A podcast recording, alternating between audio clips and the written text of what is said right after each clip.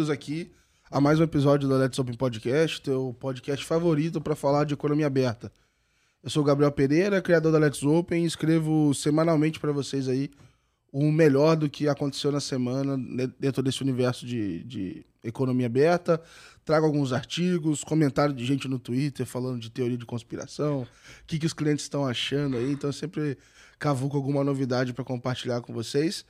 E hoje é um episódio super especial porque eu estou trazendo aqui uma pessoa que pô, me ajudou assim muito, muito, muito quando tudo era mato mesmo. Então, quando ainda trabalhava no Itaú, recebi uma uma demanda lá da minha área sobre alguma coisa de fase 2 e tinha que responder um bloco gigante, qual era a nossa opinião sobre aquilo ali.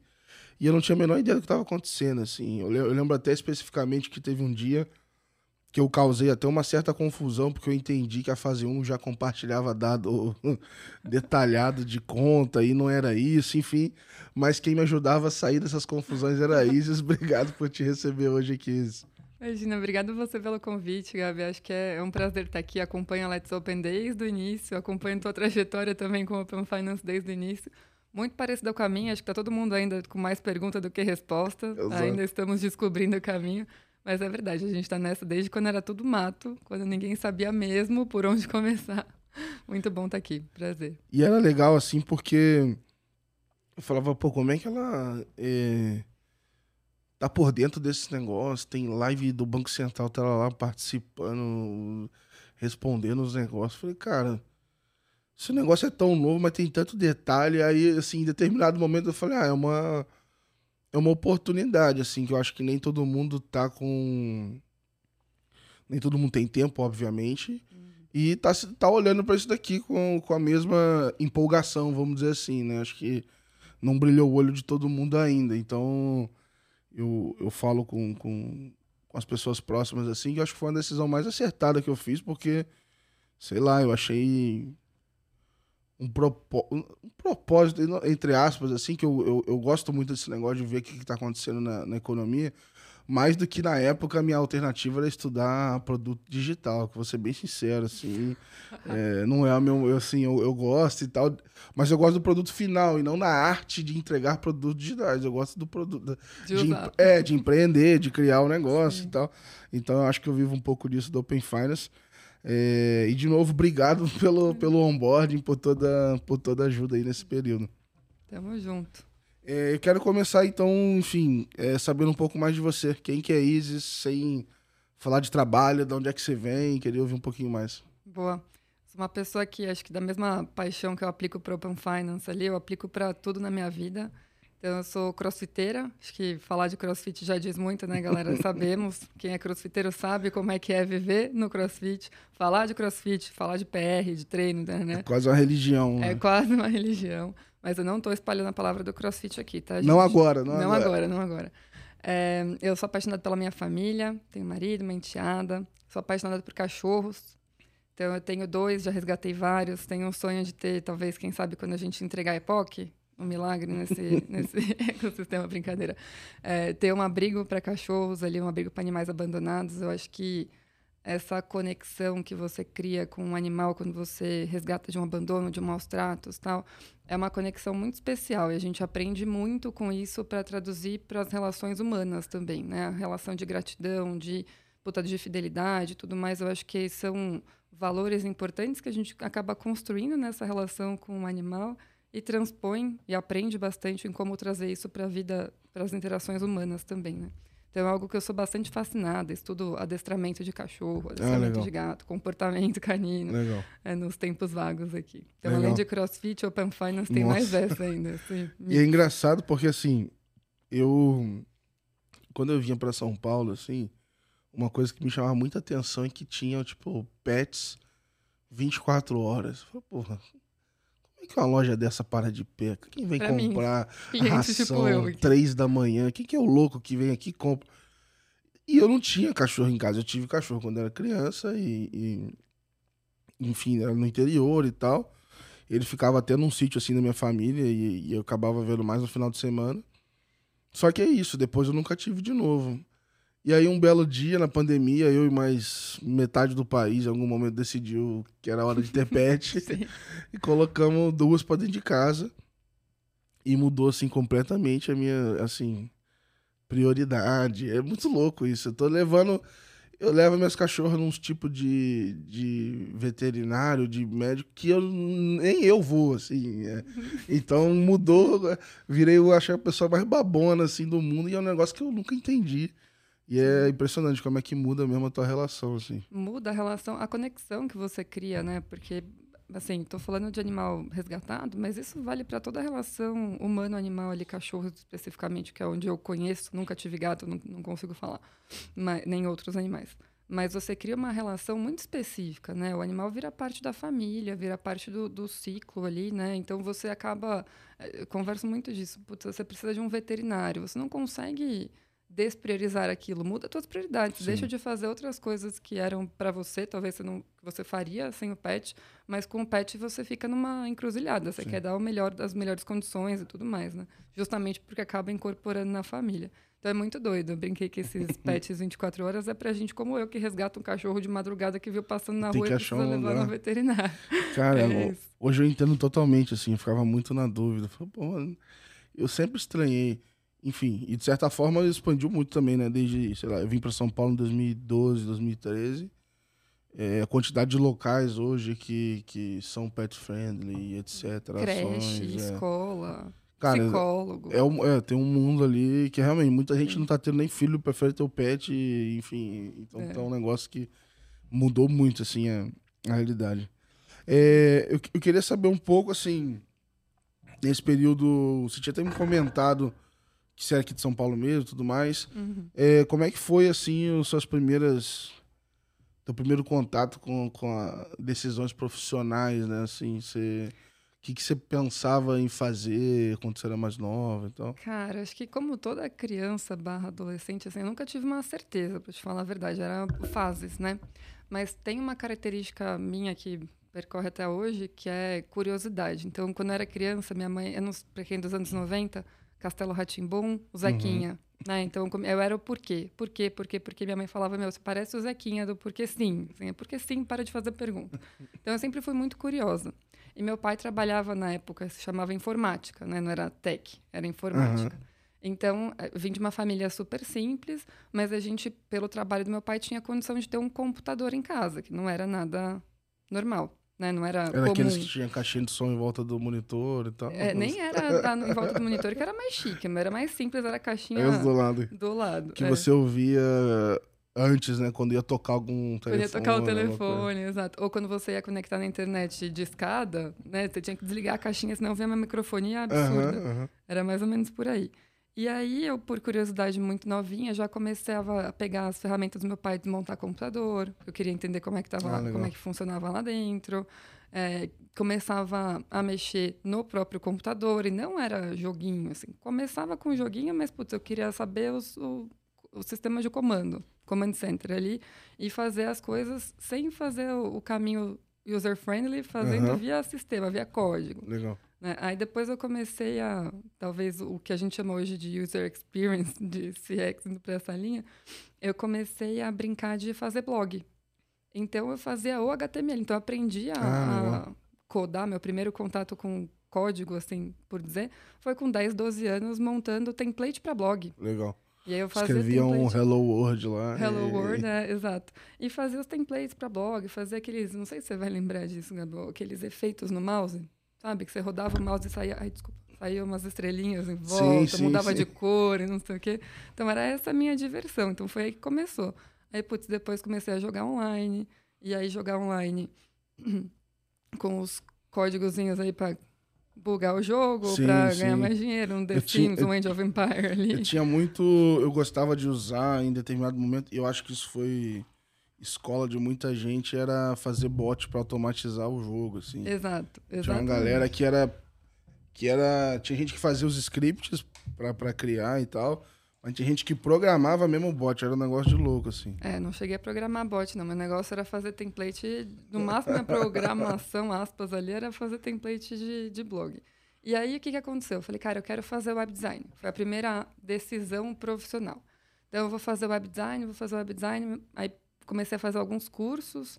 Né? Na época, fazia curso de pacote Office e curso de web design junto. Uhum. Corel, Photoshop e tal. É, mas, puta, foi evoluindo. Chegou no colegial, eu falei, cara, não sei se é mais isso, não sei o que, que eu vou fazer e tal. Falei, bom, eu sempre fui da exatas. Né? Eu sempre me dei bem com exatas, gostava de participar de Olimpíadas de Matemática, de Física e tal. E eu gostava dos porquês. Então, conectando Uhum. aqui com a curiosidade. Então, por que, que funciona assim? Por que, que funciona assado e tal? Falei, porquês mais exata me remete à engenharia. Então, quando eu comecei ali no, no colegial, né, olhar os caminhos de carreira, que eu falei, putz, acho que engenharia conecta as coisas que eu gosto de fazer com as coisas, né, os hard skills, assim, vamos dizer, matemática, física, química tal, com o que eu tenho de essência, que é entender o porquê das coisas, entender como é que as coisas funcionam e, quem sabe, construir de uma forma diferente e tudo mais. Então, juntei essas duas coisas, falei, putz, vou para engenharia. Legal.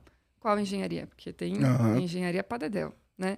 Aí eu falei, putz, olhando as ementas, assim, de novo, 17 anos, cara, você não tem certeza do que você quer fazer pro resto da vida. É, muita, é muito peso essa decisão para um adolescente, um jovem de 17 anos. Vou te falar que até um pouquinho antes do, do Open Finance eu já ficava na dúvida. Imagina com 17. Exatamente. Então, o que, que eu fiz? Eu peguei as ementas dos cursos e vi que tinha uma tal de engenharia de alimentos que tinha biologia.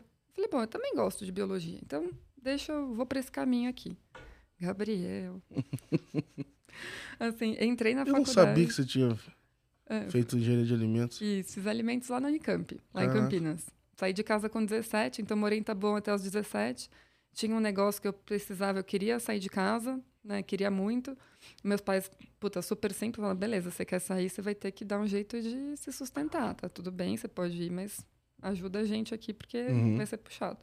E aí eu entrei na faculdade, primeiro, primeira faculdade, jovem, tal, não sei o que, não tinha certeza que era aquele curso mesmo que eu queria. Comecei a fazer trabalhos na área, né? Então, iniciação científica, estágio. Então, um, pelo dinheiro, que eu precisava, e dois, para conhecer como é que funcionava a indústria. Cara, Gabi, de tudo, assim, indústria, é, projeto de engenharia, puta, departamentos administrativos dentro da indústria e tal. Rodei, rodei, rodei laboratório, pesquisa, tá, né? Para chegar à conclusão lá pro terceiro ano, eu falei, cara, não é isso. Não, é muito legal, é muito interessante. Eu adorei é, é, a faculdade no sentido de conhecimento em si, muito rico, mas não era aquilo que eu me via fazendo o resto da Aham. vida, né? E aí começou a crise do, tá bom, e agora? Eu já preciso- fez três anos e agora? três anos, eu não, não posso parar e procurar outra coisa, porque eu preciso ter uma profissão, até pelo, pelo background aqui. Já tinha passado a parte difícil, entre aspas, né? Que é Já o, tinha. o ciclo básico, eu acho que é o pior, né? já tinha passado boa parte do ciclo básico, mas sabia que não era aquilo. E aí eu fiquei tentando bolsas de intercâmbio, né, dentro da, da Unicamp mesmo. Consegui uma bolsa patrocinada pela Unicamp para ir para Dinamarca. Então eu morei em Copenhague, legal. na faculdade E é lá. na época um pouco melhor, né? Hoje acho que o negócio tá quase impossível de conseguir. Hum, Era bem impossível, cara. Porque assim, na época, foi antes do Ciências Sem Fronteiras que abriu Ah, bastante tá, porta. tá. antes do Ciências, assim, imagina, era, era, um, é, era uma vaga para essa faculdade, para a Unicamp inteira. Nossa. Ah, Todos então é igual os tá hoje, de então exatas. tá- Exato. E você era ranqueado, né, dentro das preferências ali, pela sua performance acadêmica. E Aham. assim, sempre fui muito estudiosa, sou até hoje, até por isso que a gente trocava e eu te falava, tipo, não, na normativa tal, no, na- Aham, no aham. artigo tal. Então, é, era muito dedicada e sempre fui, mas não era, pensando em exatas Unicamp inteira, não era a melhor aluna da sala. Né? Então, assim, eu tentei uma vez, tomei um não, tentei de novo, não, tentei de novo, foi. Então, Legal, tenta legal. resiliência aqui, né? No mundo corporativo se chama Eu tomei, resiliência. eu tomei um não na minha faculdade, porque era assim. Era. Eu, eu, eu queria ir aquele ano. E aí tinha muita. Só que assim, a, a- na, na, na fé aqui na, na USP, era assim. Eles tinham os convênios e tinha muita vaga, muita vaga. Só que você tinha que se virar pra pagar, entendeu? E aí o que, que acontecia? Pra você poder se candidatar, você tinha que ter o TOEFL, sei lá o quê, e você tinha que ter a sua média acima da média do teu curso. Isso. E aí a minha Pra tava. candidatar. É, Exato. a minha tava 0,1 abaixo. Eu falei, meu Deus, cara. aí, só que assim, quem tivesse a média acima, você ganhava pontos extras pelas iniciativas fora, tipo empresa júnior, não sei o quê. Hum. Então tinha vários, só que não podia somar porque eu não tinha a, a média. Eu falei, pô. Aí eu falei, não, pessoal, eu faço. o mesmo trabalho dos bolsistas, né? De apresentar, isso aqui, sem pagar nada e tal. Foi no colegiado, o pessoal foi votar. Não. Eu falei, ah, então tá bom. Eu tranquei a faculdade, fui embora sem, sem estudar. E aí eu fui pra Singapura, assim, fui trabalhar. É. Mas foi na, Caraca. foi na luga. Assim, a nota realmente nunca foi meu forte, cara. Aí- É, assim, estudiosa, mas nem de longe era a melhor aluna da sala, assim, né? Então, eu tava acima da média para entrar na, na briga, mas entrava na briga, tinha gente melhor na frente, se você fosse olhar só a nota. Também, empresa júnior, atlética, cara, esses, esses tempos, eu voltei a morar no interior, né? Eu fui pra Unicamp e vi a atlética que a gente construiu. Que legal. Coloquei cimento naqueles tijolos, entendeu? Assim, Que legal. é bem doido isso. Mas enfim, então, puta, também foi super difícil. Como era patrocinado com bolsa, então era mais difícil Imagino. ainda, né? Mas beleza, tomei um não, dois não, terceiro foi. Fui. E eu fui para lá para fazer economia voltada para a indústria de alimentos. Então, como é que funcionava o trading de grãos? Como é que Caraca. funciona a dinâmica do mercado quando a gente fala de commodities alimentícias, né, e tal. Então, foi meu primeiro contato com o mundo financeiro, vamos dizer assim, né? Uhum. Demanda e oferta básica. Assim. Foi lá quando eu aprendi os conceitos básicos aqui de, eh, de economia e tudo mais. E aí, olhando para aquilo, eu falei, bom, enxergo oportunidade de carreira aqui. Gostei dessa, dessa dinâmica desse mercado e foi o que me é um estalo que eu tenho e que me persegue até hoje é a relação de troca entre seres humanos. Então a gente falou um pouquinho no começo ali de relações é, humano-animal e humano-humano, né? A relação de troca é uma relação que sempre existiu entre os seres humanos que vivem em comunidade. Sim. Você tem uma coisa que tem valor para mim, eu tenho uma coisa que tem valor para você, a gente troca. A gente começou trocando é, commodities em si, né, bens é, manufaturados e tudo mais. Passou para trocar moeda, criamos o conceito de moeda, passamos a trocar moedas e hoje a gente troca conceitos de moedas. Hoje a gente troca foto de macaco na internet. né? Exatamente. Então, assim, a relação de troca, que eu, eu carreguei isso, eu, eu tô falando que eu carrego até hoje, porque eu carreguei isso para o meu background de pagamentos e carrego hoje para as construções que a gente faz dentro de Open Finance. A relação de troca, ela se mantém, né? Então, foi, voltando para a minha história aqui, né? Quando eu tive esse primeiro contato com esse mundo de troca de commodities, de grãos, de economia, eu comecei a falar, cara, tem um caminho aqui e eu posso terminar meu curso de engenharia e seguir para esse caminho. Mas ainda Legal. não sabia exatamente para onde. De lá, eu só sabia que eu não queria voltar para o Brasil. Mas você ficou quanto tempo lá? Eu fiquei qua- quase um ano, deu um pouquinho menos que um, que um ano, ali, uns oito meses, dez meses. Deu uma saudade de casa? Então, não, eu não queria voltar. Não Aí queria. é que tá. Eu não queria voltar. Eu não queria voltar e aí estava funcionando, já estava em place o Ciências Sem Fronteiras. Aham. Então eu apliquei de lá, lá do, do intercâmbio, eu apliquei para o Ciências, passei no Ciências e fui da Dinamarca direto para a Escócia. Caraca. E aí eu fiquei mais um ano lá na Escócia. Pô, Só e- lugar gelado, pô. Gelado e chuvoso, cara. Meu pai. Porque aqui, abre parênteses aqui, eu sou uma pessoa zero chuva. Odeio a sensação de molhado. É tipo Curitiba, tô brincando, hein, pessoal. E aí aqui, quando chovia, mãe, você não tá ouvindo isso não, tá? Eu não ia pra aula. Sim, Eu sim. evitava ir pra aula, porque eu tinha que Chovia andar todo muito. dia, pô. Aí, Não, em Campinas não chove tanto, mas, puta, quando chovia, eu tinha que ir a pé pra aula ou de bicicleta. Nossa, ia voltar encharcada, tal, não sei o quê. Eu dava, sempre que eu podia, fazer a conta dos 75% de sim, participação. sim. Essa conta sou per- per- é, perfeita, assim, né? E matava uma olhinha ali na chuva, porque, não... enfim. Só que, cara, eu vou morar na Dinamarca, que é frio. E na Escócia, que só chove, eu tive que aprender a, vi- a viver. Porque se Aham. eu fosse sair de casa só quando não chovia, eu não saía de casa Exato. nunca. Né? Então, eu fui pra Escócia. E aí lá, já sabendo que eu ia cursar engenharia, mas que eu não ia seguir na engenharia, eu fiz gestão para engenheiros. Aí tu foi puxando outras matérias, né? Puxando matéria como gestão empresarial, gestão de PNL. Então, fui puxando matérias do meu curso em si, para poder, obviamente, né, seguir na, na, na progressão do, da graduação, mas também adicionais ali para eu começar a ter contato com esse mundo. Voltei para o Brasil, comecei a estagiar num contas a pagar de uma empresa de tecnologia. Falei, bom, tecnologia, mercado financeiro, contas a pagar, deve. Estagiário que não sabia nada. Falei, deve ter sentido, né? Deve Chegou conectar. lá, falou, "Ó, que maneiro isso aqui. Cheguei lá, conheci profissionais muito bons que começaram a me apontar o caminho para o que era uma carreira eh, dentro de um mercado de tecnologia ou financeiro mesmo. Foi lá que eu conheci o que era um trainee. Eu não sabia o que era um trainee antes disso. Aham. Né? Um, um trainee de, de mercado financeiro e tal, que é uma carreira diferente de um trainee de indústria. Uhum. São carreiras diferentes, né? Eh, então, e lá também que eu descobri, acho que a sei lá, um ponto super valioso, Isis enquanto profissional. Rotina. Eu me dou zero com rotina. Então, se, se existe um, um job description aqui, um processo que tem data, que se repete, que é cíclico, né? Eu não consigo me ver fazendo aquilo no longo prazo. Então, Como é que tu vai no crossfit, pô? Porque é, é justamente porque é dinâmico, é justamente porque Não, mas tu é vai todo rotina. dia na parada, já é rotina. Mas cada dia um sofrimento diferente, um machucado diferente, uma dor diferente, entendeu? Boa, é exatamente aí. É, então foi, foi uma descoberta importante para mim, porque eu já. Eu, eu até falo hoje pro time isso diversas vezes. Saber falar não, é, às vezes, é mais importante do que saber falar sim. Então, conhecer o que eu não queria fazer foi muito importante para mim, para excluir algumas opções que eu tinha na cabeça. Saí de lá, falei, bom, eu preciso me aproximar mais do mercado financeiro, talvez ter um pouco mais de opções aqui na mesa. É, fui para uma consultoria.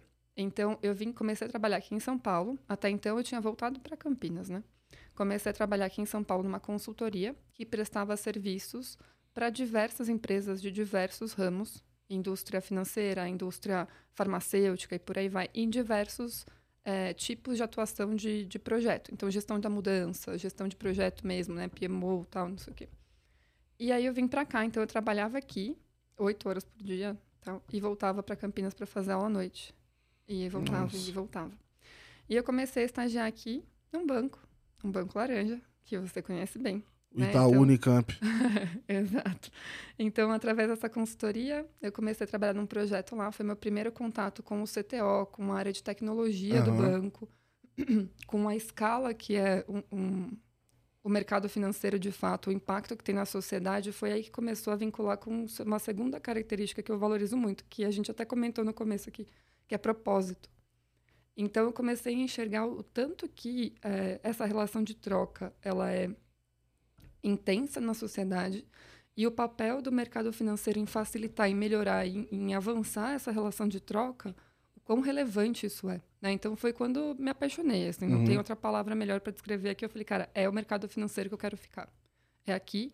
E imaginava que era ou em tech ou em produtos tech Aham. justamente pelo contato que eu tinha de, de ver acontecer, de ver os porquês, né? Que respondiam os meus porquês do, do porquê cinzaquinha lá atrás. Aí, porque não falta quando tu fala de banco de varejo, mercado financeiro, né? Porque- Exato. E o porquê é tá dif- na tech no, no final do dia, E é né? Tá na difícil forma. entender algumas, tipo assim, é, cansei de repetir, assim, quando eu fui entrar no banco, era muito ingênuo, né, molecão, assim, eu, eu achava que o banco de varejo era agência, né, não tinha eu não tinha muito construído na minha cabeça o que que era um banco, a complexidade de um banco, que eu acho que é um pouco da da, da beleza da coisa ali, é óbvio, né, que você tem o- os prós e contras, etc, mas assim, Pra mim, a beleza tá nessa complexidade, nesse tamanho. Quando você para pra entender o tamanho mesmo disso, o impacto que tem, você fala assim: caraca, realmente é, ter construído esse negócio aqui é,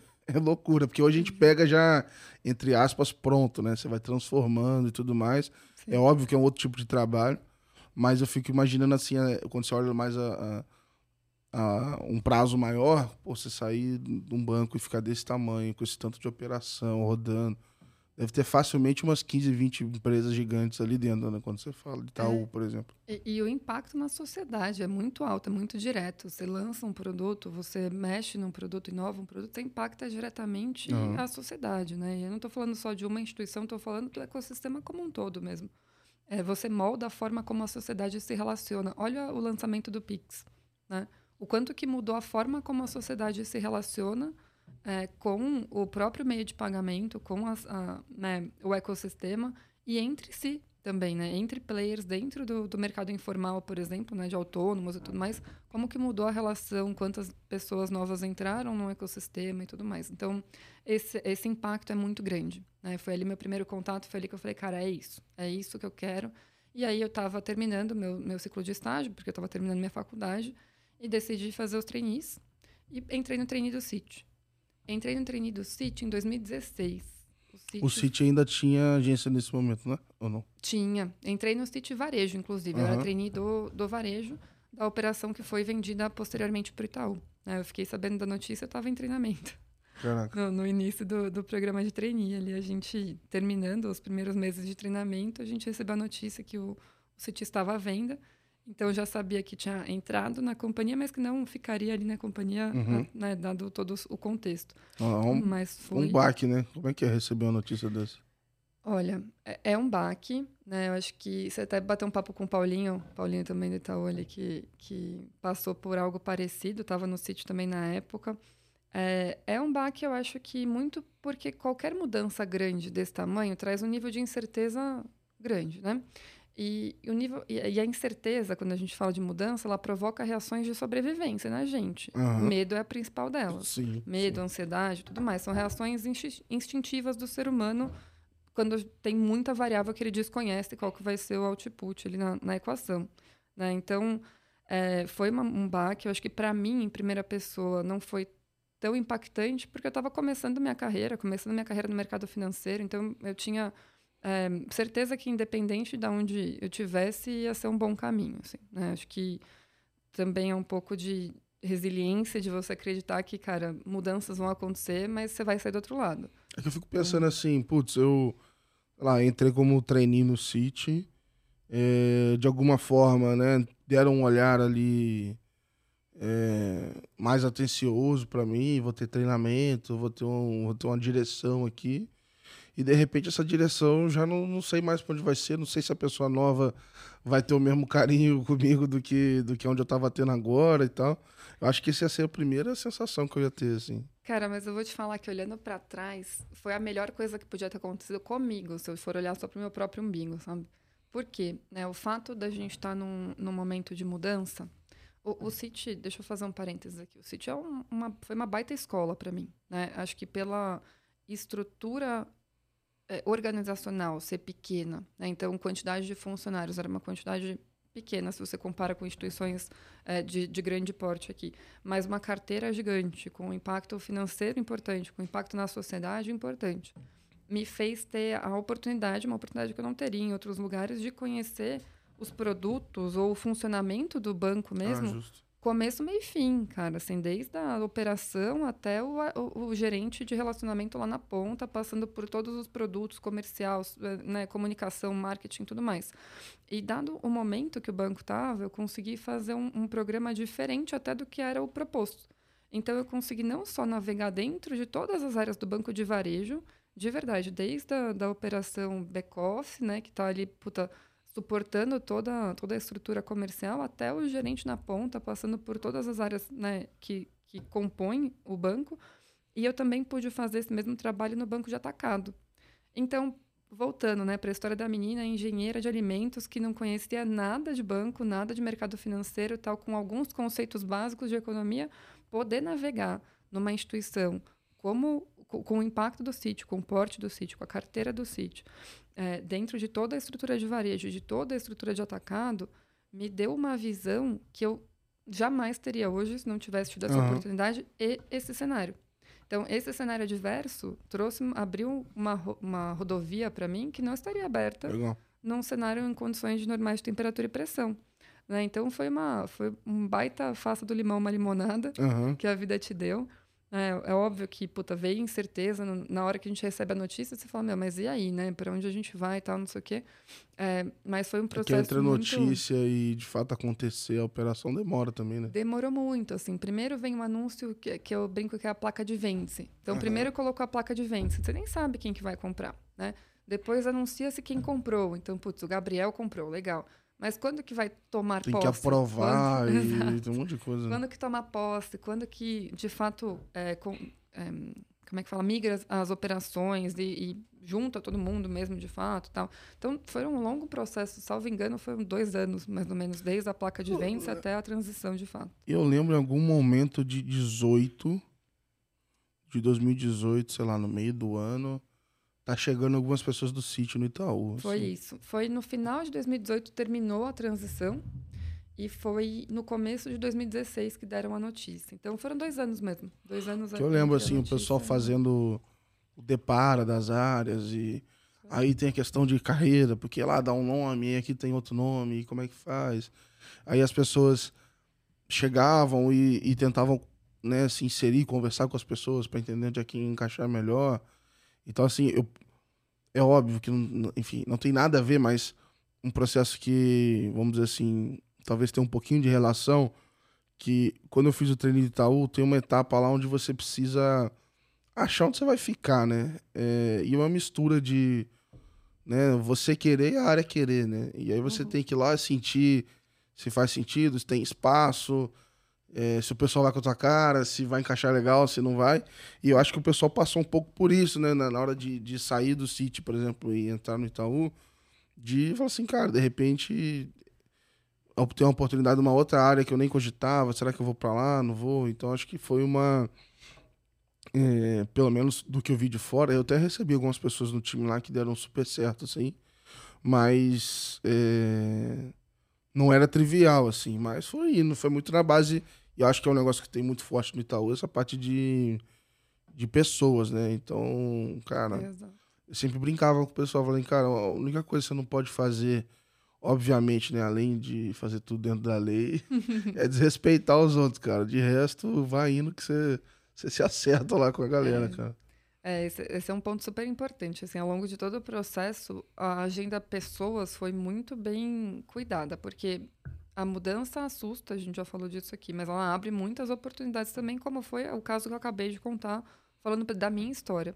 Né? Mas você trazer uma pessoa que está num estado de incerteza, de preocupação, para um estado de conforto, tem um, desafio enorme ali, né? Uhum. Então, toda a agenda de pessoas, de pessoas foi muito bem pensada e cuidada justamente para garantir que nessa transição né, eh, não tivesse ou tivesse o menos de atrito ou de dor ou de incerteza possível no caminho, né?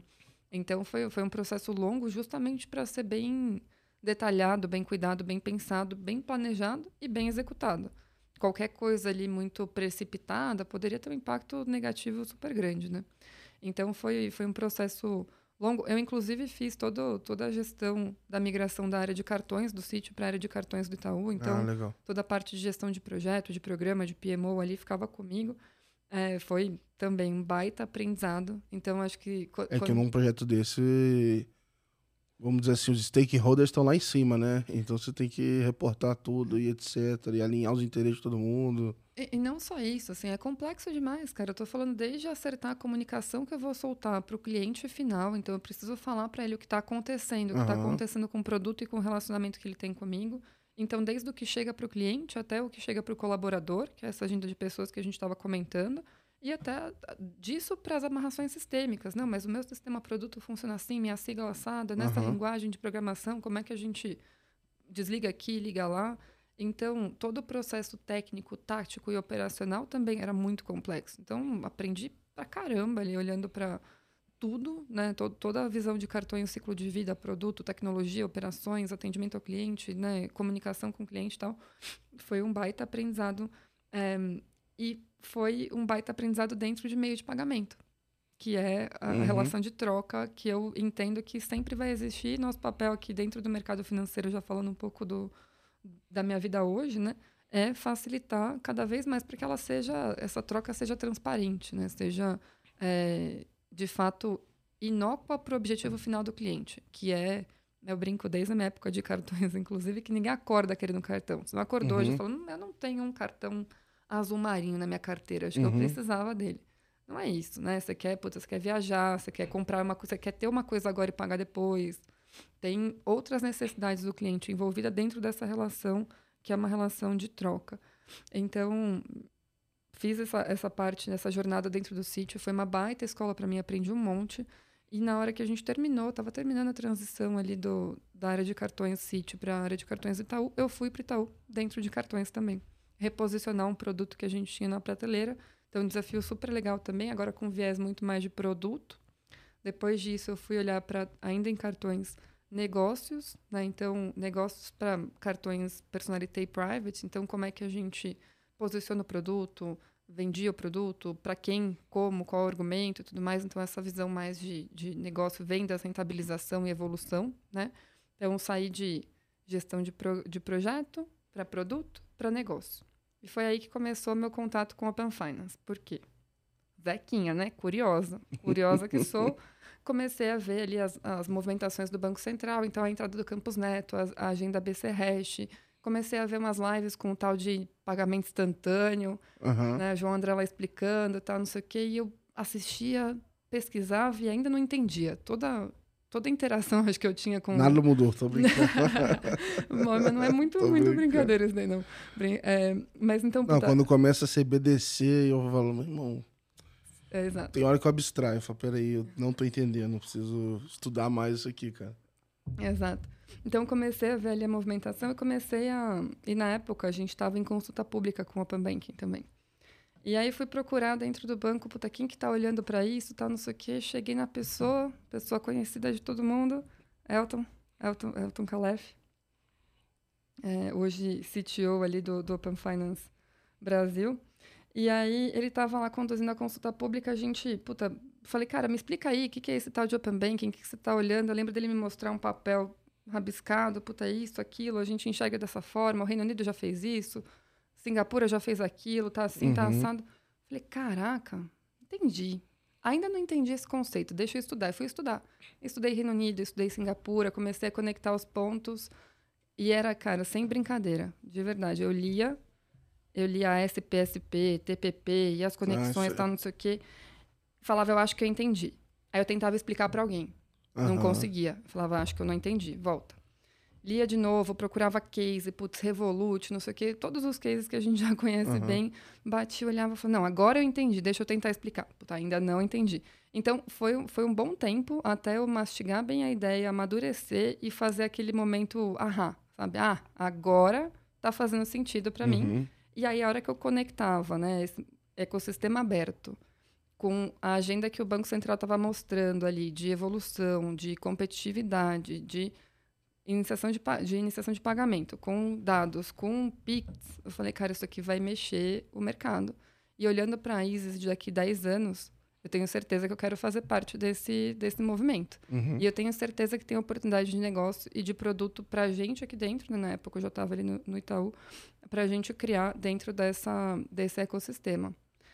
E aí comecei a conversar com algumas pessoas lá dentro, a estrutura que, que você bem conheceu estava começando a se formar, fui para lá e a gente começou a estruturar o que ia ser o, o Pix, o que, que ia ser o Open Finance, né? Como é que a gente contribuía para a criação nessa, E nessa agenda. época com viés já de, de execução, né? Porque imagina assim, dado que já tem a, a, a consulta pública, você pensa assim, ah, vai acontecer em algum momento, né? Porque eu lembro que, assim, lá em 2017 tinha uma área que estava estudando Open Finance lá no Itaú e tudo mais, mas era um, um viés um pouco mais de pesquisa, né? De, de, de acompanhar o que estava rolando lá fora e nunca não sabia quando é que isso ia é, chegar ao Brasil, sabe? Então eram, eram, vamos dizer assim, coisas mais preliminares, mas eu entendo que é, a partir do momento que o Banco Central coloca isso tudo numa agenda, você fala assim, caraca, então agora é sério mesmo. Exato, exatamente. Então, quando, e quando sai a consulta a resolução conjunta, aí já é certeza, né? Uhum. Daí já é a formalização dos próximos passos do que era a agenda. Tá lá outro documento também que eu li mais de uma vez até eu absorver. É, eu falo isso repetidas vezes com esse tom até um pouco mais leve, porque é importante que as pessoas saibam, assim como a gente começou as conversas lá do tipo, cara, não estou entendendo isso daqui, tá tudo bem não entender. É uhum. complexo mesmo, é uma mudança de paradigma super importante não só da forma como o ecossistema financeiro se relaciona, mas de como que a gente pensa em é, nos pilares de fato de empoderamento do cliente, de putz, transmissão padronizada, segura de informação, de serviço, né? Como que a gente cria negócio, produto em cima disso. Então é uma mudança muito grande. É normal é, não ser fácil de entender. Sim. Entram novos participantes que não existiam. É, mudam-se participantes que já existiam, né, figuras dentro desse, desse, ecossistema. Então, eu lembro lá na primeira, na live que a gente fez de abertura do Open Finance com, com o Campus Neto, inclusive, da, da primeira fase de Open Data, que ele falou, putz, eu enxergo o Open Finance como a internet. Né? A gente tem clareza dos impactos que vai, de alguns dos impactos que vão acontecer no curto prazo, mas com certeza vai ter muito mais coisa que vai acontecer em cima desse trilho que a gente ainda não consegue vislumbrar. Tem coisa que a gente então, não sabe. Então, pessoal, tá aí da onde vem essa analogia que eu ouvi alguém falar e eu repito direto, eu nunca falei, nunca dei o crédito. Então, foi, foi dado agora aqui. É, e aí, assim, eu acho que, inclusive, uma das principais diferenças, isso é importante, sempre surge essa dúvida, entre Pix e Open Banking, Open Finance, é que o, o Open, ele é um conceito, ele é um trilho, uma forma diferente de criar produtos. E o Pix é um produto, de fato. Né? Então, quando você conecta essas duas coisas, você abre espaço para a criação de novos produtos, novas soluções, colocando o poder na mão de quem de fato importa, que é o cliente final, que é o usuário, né? Então, assim, cara, se é meu dado, não sei se você lembra disso, Gabi. Teve uma época, minha época de cartões, inclusive, que tinha casos ou relatos de clientes que levavam a fatura de uma instituição na agência para o outro gerente da outra instituição olhar e falar: não, realmente, isso você tem, tem um histórico bom aqui e tal, deixa eu tentar te dar Sim. um produto, aumentar o limite e tal. Cara, que, que, humilhação que o cliente precisa passar, exato, né? De virar exato. e falar: não, eu estou te provando que eu sou um bom pagador, olha aqui exato. meu histórico, né? Agora, quando a gente conecta as, as, iniciativas como Cadastro Positivo, Open Finance, Pix tal, e você coloca o poder na mão do cliente, você dá mais informação para que as instituições conheçam e, e criem produtos em cima disso, você muda o jogo. Né? Então, quando eu comecei a conseguir fazer essas conexões, foi quando eu falei, cara, é isso, é, eu preciso fazer parte desse movimento porque é onde eu vejo propósito, é onde eu vejo impacto na sociedade uhum. e é uma nova forma que, inclusive, me prepara para ser a profissional que eu quero ser daqui 5, 10 anos. Né? Então foi assim que eu acabei Legal. pousando nessa, nessa agenda. E como é que era para você no começo é, Pix e Open Finance ao mesmo tempo, assim? Tipo. Loucura. Porque no meu dia a dia foi meio que dividido, assim. A divisão que era 99% das pessoas olhando Pix e eu tava olhando Open Finance no comecinho, dentro da PJ, porque era isso. Eu tinha a obrigação e os prazos com Pix, que já eram prazos mais otimistas do que estava de costume, né, do Bacen. Uhum. E como é que você olhava um pouco dos dois? Você já tinha quais são as primeiras impressões? Você já imaginava que o Pix ia ia pegar igual pegou? Enfim, eu achei que, enfim, eu, eu, eu tinha uma sensação de que era muita coisa ao mesmo tempo. Então, eu tinha, eu, não, não me impactava tanto porque meu trabalho estava segmentado, mas no teu caso, da, da estrutura que você estava, eu não sei se isso era verdade também. A gente, obviamente, precisou segmentar em algum momento, mas no começo, tudo muito embrionário, ainda era tudo, tudo junto e misturado ali, né? É, respondendo uma das tuas perguntas aqui sobre o, o Pix, que eu imaginava de impacto e tal, justamente por eu ter vindo né, de um histórico de meio de pagamento, de cartão, de crédito especificamente, é, quando eu comecei a estudar e entender o Pix, e espalhar a mensagem do que eu imaginava que eram produtos que poderiam ser criados em cima desse trilho, ou, ou evoluções do próprio Pix, né, que hoje já são uma realidade, como Pix parcelado, Pix sim, garantido sim. e tudo mais. Quando eu comecei a conectar isso, eu comecei a, a, cara, criar umas, umas ideias de produto na minha cabeça. E eu lembro, até hoje, é esse o marco que eu tenho certeza que eu estou no caminho certo. Quando você faz um pitch de uma ideia para alguém, a pessoa vira para você e fala: Eu acho que você está meio maluca. Uhum. Então, assim, mais de uma vez isso aconteceu. Falei, não, porque vai entrar, porque vai ser assim, aí poderia fazer isso daqui, isso daqui. Puta, e se a gente fizesse um Pix garantido tal, não sei o quê? Acho que você tá meio maluca. Quando eu ouço esse, eu acho que você tá meio maluca, eu falo, puta, tem coisa aí, tem uhum, coisa boa aí. Uhum. Talvez eu realmente não, não esteja exatamente o que eu tô falando, mas talvez tenha oportunidade aqui, porque é diferente do que está sendo é, discutido. Então, eu imaginava que ia ser uma adesão bizarra, como está sendo, né? Acho que su superou a expectativa de todo mundo. Ninguém imaginava uma curva com essa inclinação para cima, mas com certeza ia ter um, um market adoption ali super rápido, porque endereça a necessidade real do cliente na ponta, que é a, a, a realidade que a gente está vendo o mercado se moldando, né? Não é a necessidade do produto, da instituição, do negócio e qual que é a necessidade do cliente? Puta, é ter uma transferência de recurso instantânea, 24 horas por dia, segura, de graça? Pronto, está endereçado. Então, obviamente, a adesão vem rápido com isso. Ah, esses dias, não sei nem se isso é legal, mas enfim, era um negócio. É, um negócio. Não, me, me venderam um negócio com a data de vencimento no sábado. Entendeu? Hum. Não dá nem pra falar mais pra jogar pra segunda, porque eu posso fazer o Pix no sábado, né? Então, assim, Exato. né? Então, é... nem sei se ele poderia me cobrar juros ou não, mas era, enfim, era um valor pequeno, eu acabei pagando, mas acho que, cara, há tempo atrás não podia fazer isso, assim, não dava pra ele fazer esse tipo de cobrança e, e isso, enfim, altera você pensar lá, né? Não sei nem se tem estudo disso ou não, mas assim, quanto tempo que, sei lá, e-commerces não ganharam de lead time, de o estoque gira mais rápido e outros benefícios e tudo final. mais. Exato. Não, com, e era muito clara a arena competitiva, né, de outros meios de pagamento junto com, com o Pix competindo ali dentro. Então, a proposta de valor veio muito clara, já meio que era, era dado os desdobramentos. Quando a gente olha para Open Finance, a discussão é um pouco diferente, porque é um conceito, é o que a gente falou aqui, é um, não é um produto diretamente, é um conceito. É um conceito novo, diferente, né? E que permite a criação de diversos produtos em cima desse conceito. Então, eu falava isso lá em 2019 e repito isso hoje. Tenho certeza que a gente tem mais pergunta do que resposta. A gente tem muito mais resposta do que a gente tinha em 2020 e 2019. Mas a gente ainda tem muito boas perguntas aqui para serem respondidas dentro desse, desse ecossistema. Então, lá no começo isso era meio misturado, a gente foi, voltando para o contexto aqui, né? A gente foi segmentando as ações aqui justamente para conseguir dar fo o foco necessário para cada uma delas. Mas ainda assim, quando a gente olha lá para 2020, começo de 2020, logo depois da resolução conjunta, ali em junho e tal, a gente ainda tinha, falando em ecossistema, em convenção, uma visão muito, muito alto nível das especificações, do que, que era necessário para colocar aquela ideia de pé. Que a ideia, ok, entendemos a ideia, fez sentido, depois de muito ler, umas 40 uhum. vezes. É, agora, como é que a gente coloca isso de pé, né? Então, na segmentação, como você bem colocou, né? O Pix tinha datas ali tal, talvez não ter um pouco mais confortáveis. O Open Finance tinha datas bastante agressivas, né? quatro grandes fases lá no, no início do, do, cronograma, e tinham especificações técnicas que a gente tinha um desafio enorme para construir dentro dos GTs, dos grupos de trabalho da convenção ainda. Né? Então, tinham dois desafios ali naquela, naquele ponto de partida na minha leitura.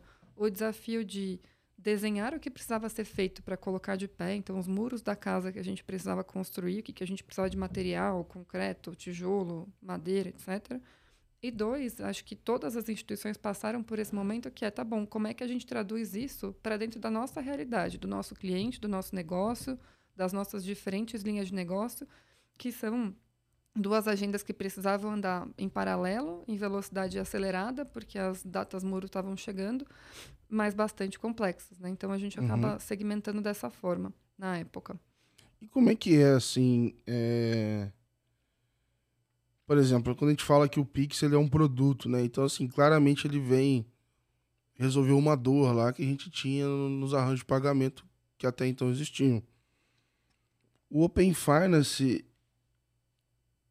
ele, como é que eu posso dizer assim? Ele, ele tá um pouco, algumas camadas abaixo, então não necessariamente está super claro a dor que, que a gente pode resolver com ele, assim. Então, assim, olha, a gente vai criar uma ferramenta nova, essa ferramenta nova possibilita um monte de coisa e vocês descubram aí as dores que vocês querem resolver com isso, assim, como é que é do ponto de vista assim de, de estratégia, de produto, pensar nisso, assim, que o meu maior receio às vezes a gente ficar criando, vamos dizer assim, né, aquela história do se a gente tem um martelo, tudo vira prego, né? E a gente fala, não, tudo é, é agregadados, vamos, vamos começar agregadado porque o Brasil quer agregadado, todo mundo quer agregadado.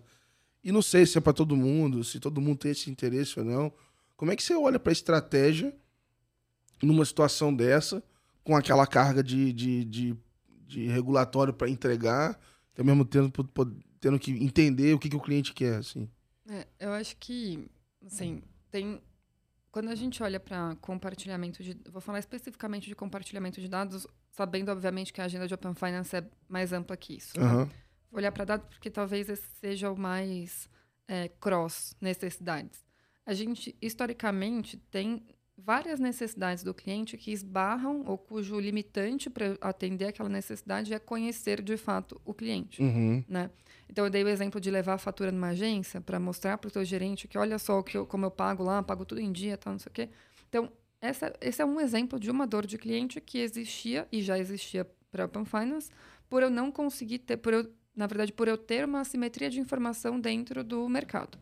Então, quando você equaliza essa, essa assimetria para algo um pouco mais simétrico, colocando o poder de decisão na mão do cliente, você permite que não, não só uma dor, mas várias outras dores análogas a essa da fatura possam ser resolvidas com essa simetria já mais, mais próxima da realidade de informação do cliente. O que, que na prática, onde que eu quero chegar aqui? Tem soluções, tem produtos ou tem dores que eu já conhecia e que agora com o remédio eu consigo atacar, né? Então agora com essa visão informacional eu já consigo atacar.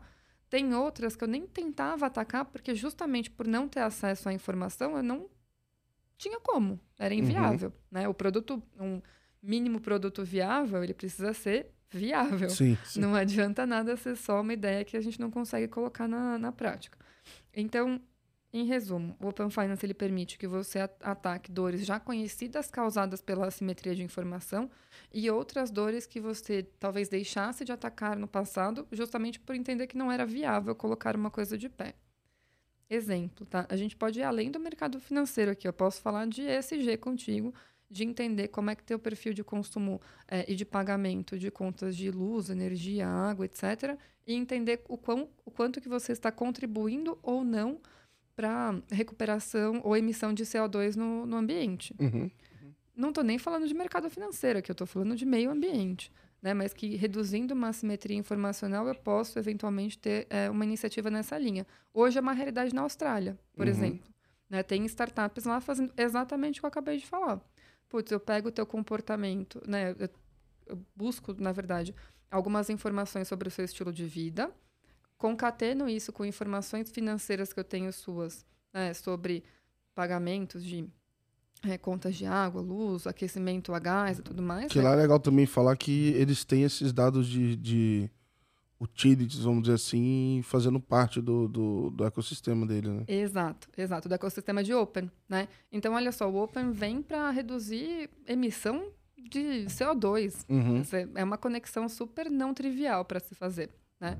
Isso é uma realidade na Austrália. Então, olha só, você ataca necessidades, dores que você nem imaginava que atacaria dentro de um ecossistema, porque o, o Open Finance, o Open Data, que te permite olhar para outras informações e conseguir criar é, conexões não óbvias uhum. por um objetivo final, nesse caso, para reduzir a emissão de CO2.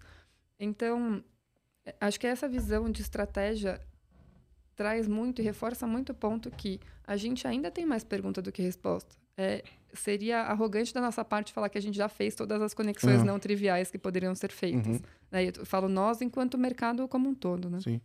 É, então, assim, balancear justamente essas conexões, o quanto que você precisa aportar nas dores já conhecidas, o quanto que vale a pena apostar em dores que a gente talvez não olhasse com tanto carinho antes.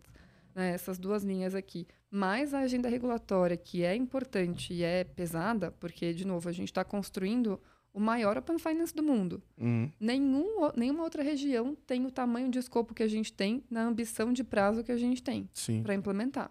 Né? Então, a gente tem a agenda mais agressiva de Open Finance do mundo e a gente, no paralelo, obviamente, precisa entregar valor para o cliente na ponta, né? Porque, Sim. putz, é, é, justamente o objetivo da agenda. Senão a gente uhum. não tinha motivo de estar tá aqui. É, então, é um baita desafio equilibrar essas duas vertentes. Acho que o mercado inteiro está olhando para isso, né? E, e cada instituição meio que descobrindo como equilibrar as duas balanças, mas de maneira geral todo mundo fazendo isso é, bem e com foco que precisa. O que eu gosto de provocar o pessoal assim é que é meio que um negócio de cauda longa, assim. Eu acho que a gente vai ter várias soluções que vão atender, vamos dizer assim, pequenos, pequenas dores entre aspas, pequenos comparado ao Pix, né? Porque acho que no, ah, tal, talvez esteja diminuindo, assim, mas no começo, tanto no Brasil, isso aconteceu lá fora também, lá com a. Teve uma, acho que foi a CEO do Starling Bank que falou que o Open Finance era um fracasso lá, não sei o quê. Aí, cinco meses depois, é publicaram aqui no Valor Econômico. Foi. Enfim, a, a, mas assim, que, ah, putz, que não, que não é igual o Pix. Então, realmente não é, porque o Pix, ele resolve uma dor de uma enfim, de uma galera, assim. E, e no Pay Finance, o que eu mais vejo, aí eu acho que isso vai ter que até. Isso vai impactar, talvez, em como que grandes instituições fazem produto também, que muito provavelmente vão ter várias soluções pequenas que você vai fazer e que talvez você não veja um, um ROI dela logo na, de largada, assim. PFM não dá ROI, é difícil medir o ROI do PFM. Sim. Quem falar que mede isso hoje, cara, é, é, é, beleza. Você pode tentar mensurar alguma coisa, mas você vai olhar engajamento, você vai olhar outras coisas. Né? Ah, de tela, né? É. Então, assim, a, a, a, só que eu fico. Se, se, a gente continuar olhando, na minha visão, assim, como grandes entregas e etc., só. Vai, acho que a gente vai se frustrar. Então, quando eu tive a oportunidade de navegar pelos bancos e coisas lá fora para ver como é que era a área deles logada. Uhum. Quase você não ouvia falar de Open Finance, era, uma área do cliente que tinha lá assim, complete teu cadastro. Tinha um outro que você poderia pagar a tua fatura do cartão usando o saldo de outra conta. Eram coisas que estavam ali que você nem notava que estava acontecendo. E pela até o que a Ellen Charles estava falando, que já tinha saído de notícia, uma das coisas que está ajudando na educação do, do, do, do, público lá a usar são os casos de uso. Então você vai pagar o imposto usando lá o Pay by Bank, que, enfim, a, a, a receita deles usa lá, que uma, uma empresa lá chama EcoSpend, que provê tecnologia para eles. Mas eu tenho essa sensação de que a gente ainda, até na parte de insights, ainda tem muita gente procurando bala de prata. E, de novo, todos os insights vai ser uma, na minha visão, né? Vai ser uma. Você vai ter que criar gatilhos o resto da vida. Você ter que criar uma área de gatilhos. Porque, sei lá, a gente estava falando mais cedo aqui de é, coisas relacionadas ao mundo pet. E aí você me contou da tua vida e falou: ah, eu gosto de crossfit, eu faço não sei o quê. Para cada mundo desse, tem uma série de gatilhos que podem acontecer só que eu não posso chegar pro meu chefe e mostrar um gatilho desse. Ele vai falar, pô, tá de brincadeira comigo, né, Gabriel? então você vai ter que fazer vários e vários e vários e ter, sei lá, mil, dez mil, cem mil, sei lá, daqui a dez anos você vai ter gatilho para tudo que é tipo de, de evento que vai despertar alguma coisa. Mas a solução matadora para mim, é, eu tento toda vez quebrar isso quando eu escuto em algum lugar, assim. É, eu, eu não acredito de maneira nenhuma em uma bala de prata ou a solução matadora, assim. Eu acho que o, é, a gente falou isso daqui também no começo Ninguém acorda querendo um cartão, você não acorda querendo. Você, você acorda querendo uma dívida de 30 anos? Não, você acorda querendo uma casa. Você quer um uhum. lar, você quer uma casa para chamar de sua tal. Você não gostaria de ter que ter uma dívida de 30 anos, mas é a forma, é o meio que você tem para atingir o teu objetivo final. Então, voltando aqui, né, quando você fala de gatilho, cara, qual que é o objetivo de fato final daquele cliente? E, e cada ser humano é diferente do outro. Então, de fato, transformar dados em informação e informação em valor para o cliente final, se o caminho é hiperpersonalização, ele não vai ser uma bala de prata, porque não tem uhum. algo que atinja todo mundo de uma vez só. Né? O, o one size fits all já não é mais realidade há muito tempo. Uhum. Né? Então, tem um desafio enorme aqui. Não é um produto, um caso de uso que é, que é matador, é o que a gente vê nas outras geografias, como você bem trouxe aqui no Reino Unido e tudo mais. E o desafio maior é como é que você deixa isso simples ao ponto de que o cliente, né, quem está usando, teu usuário, é tão transparente para ele que ele está vendo o valor que ele quer antes de ver o produto financeiro que está por trás. Estou esbarrando aqui no conceito de embedded finance também. Uhum, né? Uhum que é, por exemplo, você poder pagar um imposto usando através de um aplicativo que tenha a usabilidade que você mais gosta, que provavelmente não é o mesmo que eu mais gosto, né? É, usando o saldo de outra conta, de duas contas, de quatro contas, o que quer que seja. Porque o teu objetivo é não ser preso por evasão fiscal. Então, você precisa pagar um imposto. Para pagar o imposto, você quer que isso seja fácil. Então, você vai na experiência que mais te agrada. Né? Essa é a necessidade do cliente. Sim. Não é, putz, eu quero dar um consentimento. Exato, exato. Não é exatamente exato. nessa parte, né? Eu, eu vou mudar um pouco, assim, de, de olhar aqui. Eu queria te perguntar o seguinte. É, a Carol também já dei parabéns, assim, para ela. Eu queria saber um pouco, assim, como é que é... Pô, beleza, você teve lá o teu, a tua experiência no, no, no City, depois você foi para cartões, etc. Mas, assim, o Itaú realmente é gigantesco. E aí eu tô falando isso várias pessoas que estão em S1 em algum momento teve uma pessoa que teve o mesmo papel lá e deve ter sofrido a mesma coisa, assim. Como é que era fazer um PMO num projeto tão grande, assim, que impacta em tanta gente, é, conversar com essas pessoas e alinhar interesse e garantir que fulano de tal área não esqueceu de responder, porque senão vai ser um negócio torto e depois a pessoa vai vir cobrar, enfim. Como é que era equilibrar interesses de pessoas que você não conseguiria nem lembrar o nome. Você tem que olhar na planilha para saber todo mundo, assim. Não, não tem como guardar tudo na cabeça.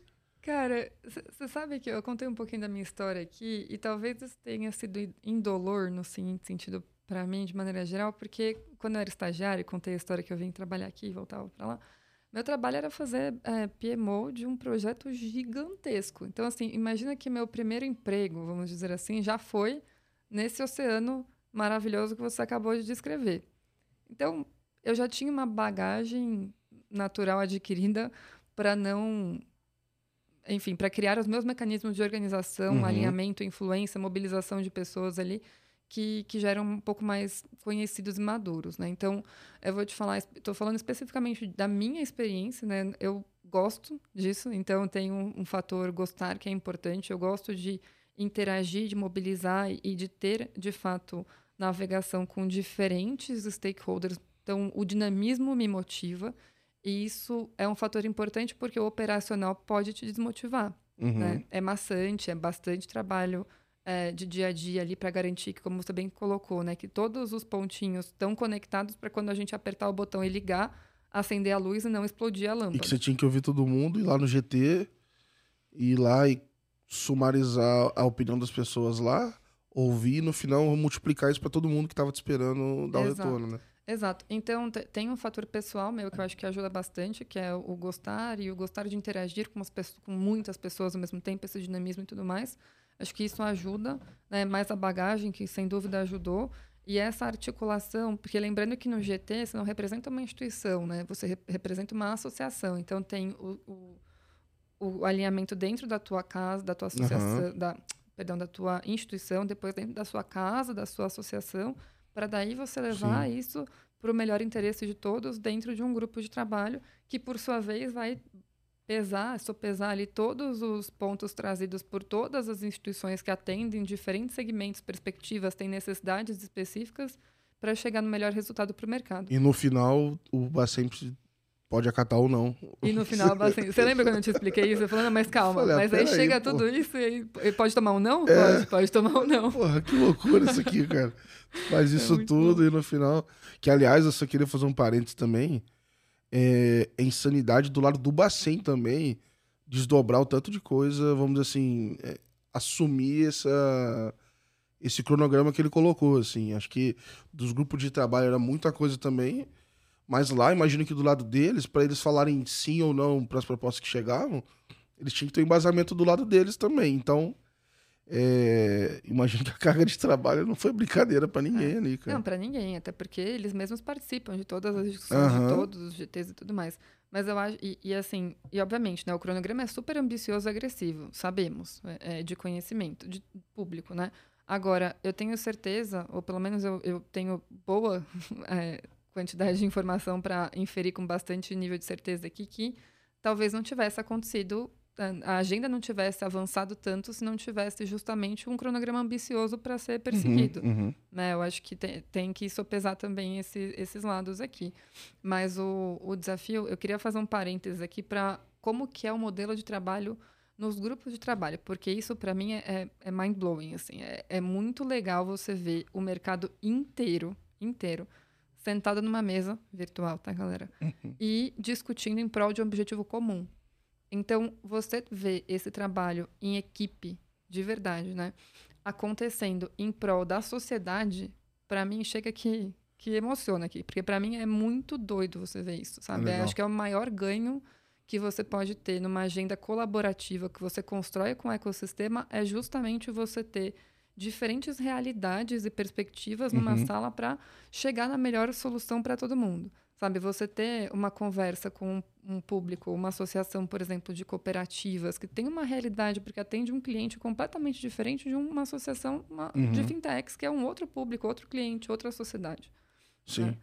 Eu ia falar que, assim, é, hoje, obviamente, você já tem um ano e pouco disso rodando, sei lá, com outra maturidade, né? No começo deve ter sido até meio estranho é, o pessoal ainda se situar, é, saber como é que se funciona, se entender como um grupo ali e tudo mais. Então, acho que assim, é natural você ter desencontro ali de, de interesse, mas é, hoje, obviamente, com a maturidade muito maior do que, do que tinha no começo. É, infelizmente, o nosso tempo é limitado, então eu, eu queria ficar muito mais tempo aqui, tem um monte de pergunta para fazer, mas eu queria aproveitar assim na sua visão de mercado e, e te perguntar o seguinte, assim, se a gente o que, a gente precisa melhorar hoje para dar um próximo passo, assim, o que, que poderia destravar um pouco o Open Fire, levar ele para um, pra um próximo, sabe, levantar a curva mais um pouco, o que, que seria uma uma melhoria que você poderia fazer, assim, que você acha que seria legal? É, sei lá, não, não vale o Epoch, hein? Ah, poxa, matou minha resposta. Resolveu o? Epoch. resolver o EPOC, só isso, gente, mais nada. Eu entendo que o EPOC seria uma boa forma de resolver o problema, mas, na verdade, eu acho que a gente tem trabalhado, ao, enquanto ecossistema, ao longo desses, desse um ano, um ano e pouquinho, justamente para fazer o, que a gente chamou ali no, de freio de arrumação. Né? Porque, putz, construímos, nossa casinha ficou de pé, mas a gente tem a oportunidade de rejuntar, de pintar, de fazer um, um grafite legal na parede aqui para ficar bem top.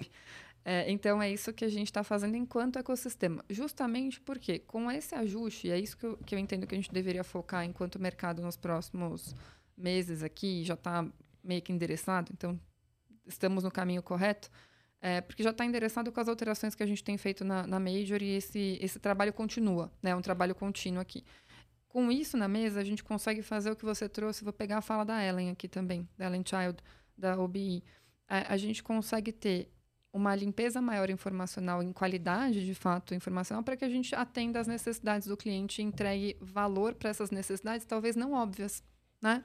Então, quando a gente olha para o não óbvio, quando você surpreende um cliente, aquele fator uau, cara, a gente é cliente também. Uhum. Você lembra de todas as experiências que você teve com um produto, um negócio, um serviço que foram uau, que você falou, cara, superou todas as expectativas que eu tinha.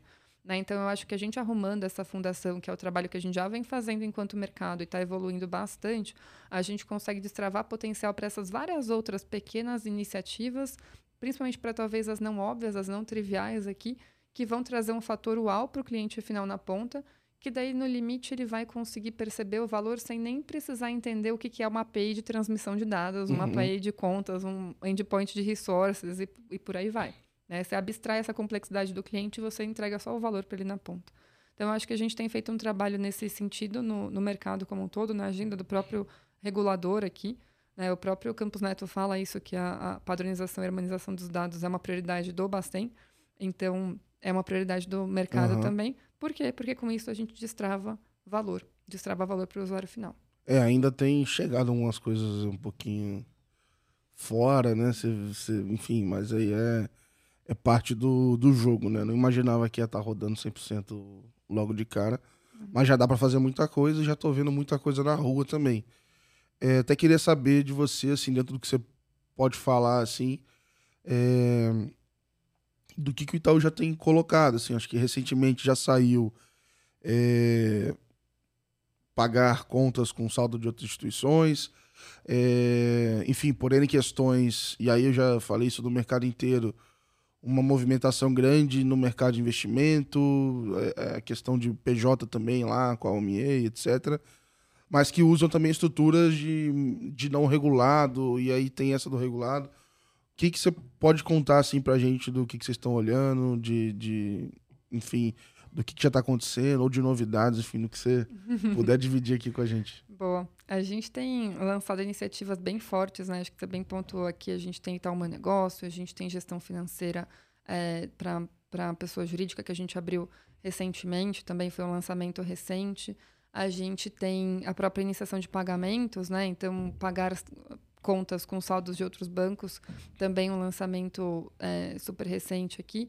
E a gente tem a, a própria gestão financeira para PF, né, que, que a gente chama ali de veja seus saldos num, uhum. num lugar só, conhece bem aqui. Então, a gente tem é, olhado muito para necessidade do cliente, então, qual que é a dor que a gente quer atacar, né, colocando, de fato, esse, esse cliente no centro, e olhando e testando as nossas, as nossas hipóteses, sempre validando e construindo junto com o cliente final, que é quem está na ponta uhum. ali, quem vai usar, de fato, o produto, e a gente tem evoluído nessas iniciativas de gestão, tanto para a pessoa jurídica, como a gente já pontuou aqui, quanto para a pessoa física, quanto a iniciação de pagamento, como é o, o, último lançamento nosso aqui de pagar com saldos de outros bancos. Legal. Ia perguntar, assim, do que, que você tem ouvido, e aí não precisa ser só, sei lá, cliente do, do, do Itaú, mas assim, de consumidor final. Você tem. Ouviu algum feedback, sei lá, algum parente que começou a usar? O que, que você tem um, enfim, ouviu alguma coisa diferente aí de, de usuários? Cara, acho que nada nada novo no sentido de coisas que quem está próximo do cliente final e trabalha com esse tipo de produto e frente ouve, né? Eu, eu, vejo comentários bem legais do tipo, nossa, sabia que eu consigo ver agora no meu aplicativo do Itaú uhum. o saldo dos meus outros bancos? Sabia, chama Open Finance. Trabalhei igual uma maluca pra colocar isso aí. Mas é bom, cara, porque olha só, é valor percebido na Sim. voz do cliente. Né? Não, eu não preciso nem explicar para ele, olha, tem um ecossistema por trás, assim, assim, assado, que tem essas APIs, que tem esses endpoints, que tem não esses sabe recursos. a loucura que é para fazer isso aí. Mas o, o, valor percebido está lá, está na ponta. Né? Legal. Né? O pagar com saldo de outras instituições também, já, já tive esse feedback super rápido. Nossa, você viu como é que funciona, tal, não sei o que, saiu na mídia, tá, né? Então, eu tenho tido feedbacks bem positivos que reforçam essa visão, sabe, Gabi, que a gente discutiu aqui. Que no final do dia, o que eu preciso te entregar é o, que, o valor que você enxerga para o objetivo que você quer. Uhum. Não adianta eu vir te vender um produto, eu preciso te vender o valor, a solução que você quer.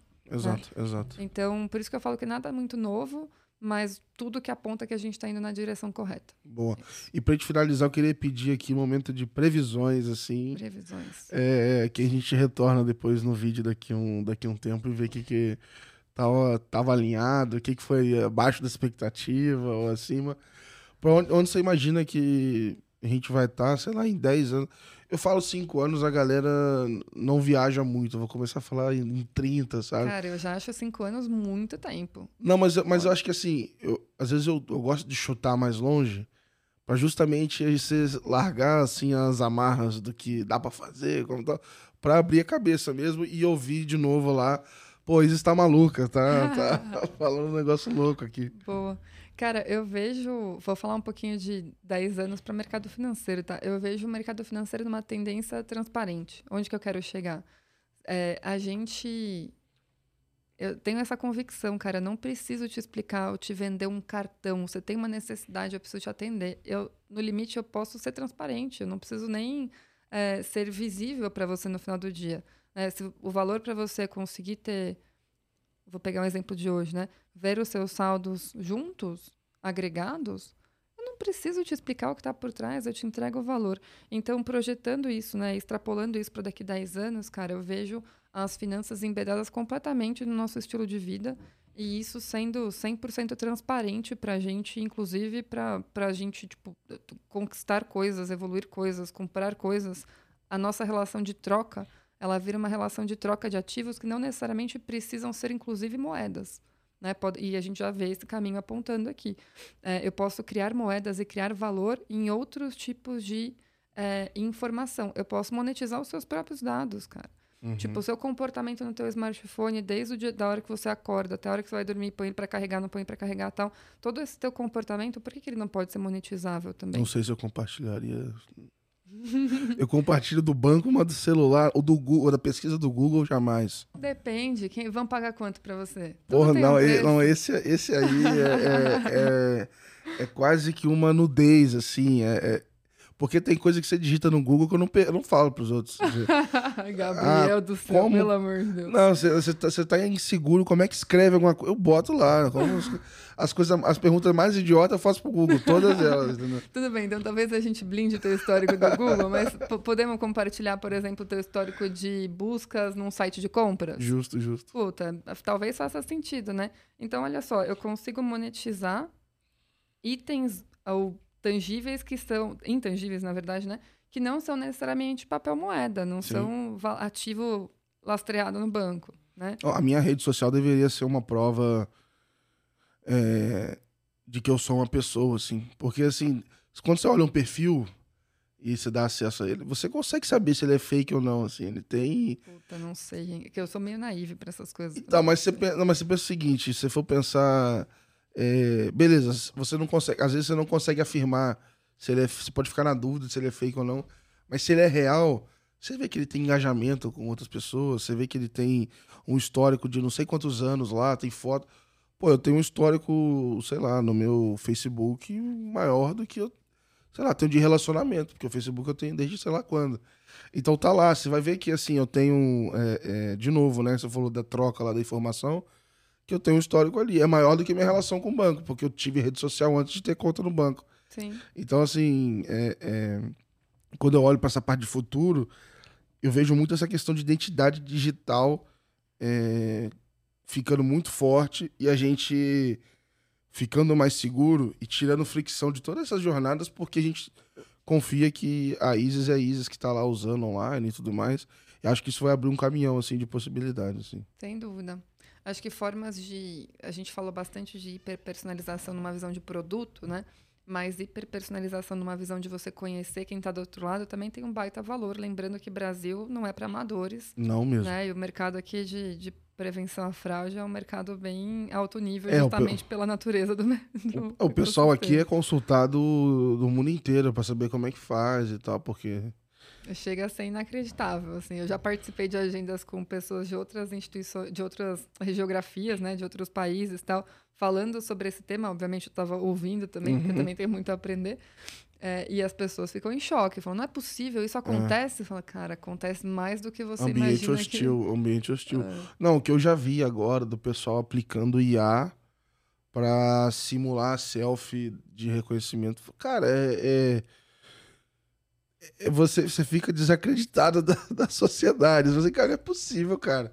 Que a pessoa usou esse nível de sofisticação pra fazer uma sacanagem com o outro, cara. É. Eu, eu, trabalhei com uma pessoa, de um líder super inspirador também de prevenção, e que ele fala assim, que o fraudador não vai procurar emprego. Você fecha uma porta, ele procura outra. Você fecha uma porta, ele procura outra. Não é uma, uma pessoa que vai falar, não, então, putz, fecharam vou uma parar porta. Agora aqui. Então agora eu vou procurar um, um trabalho honesto e, e e regulado.